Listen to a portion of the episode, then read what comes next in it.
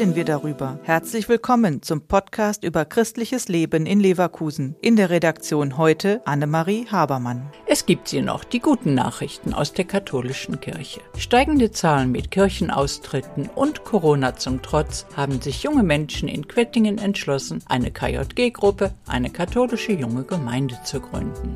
Aktiv im Gemeindeleben war die Gruppe schon vorher, sagt Simon Kolbach von der KJG Quettingen. Wir haben halt schon vorher hier als äh, Messdiener Freizeiten veranstaltet und äh, Aktionen gemacht. Und die Gemeinde konnte nicht mehr Träger unserer Freizeit sein. Und äh, daraufhin mussten wir dann einen neuen Träger suchen beziehungsweise wurden dann eben äh, unser eigener Träger als offizielle KJG kann die Gruppe nun auf die Infrastruktur des Diözesanverbandes zurückgreifen. Und Zuschüsse für die KJG-Arbeit gibt es auch. Der Diözesanverband stand den jungen Leuten aus Quettingen mit Rat und Tat bei der KJG-Gründung zur Seite. Die KJG-Diözesanstelle, die haben uns auch sehr geholfen bei der Gründung. Die haben unsere Satzungen durchgeguckt und uns da beraten in endlosen Videokonferenzen. Die waren äh, ja sehr unterstützend.